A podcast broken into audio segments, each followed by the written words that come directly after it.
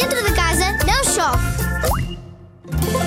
Está na hora de fazer um, um piquenique dentro de casa. Prepara tudo: sandes mistas, chumos, tiras de pepino e cenoura, água, fruta, bolachas.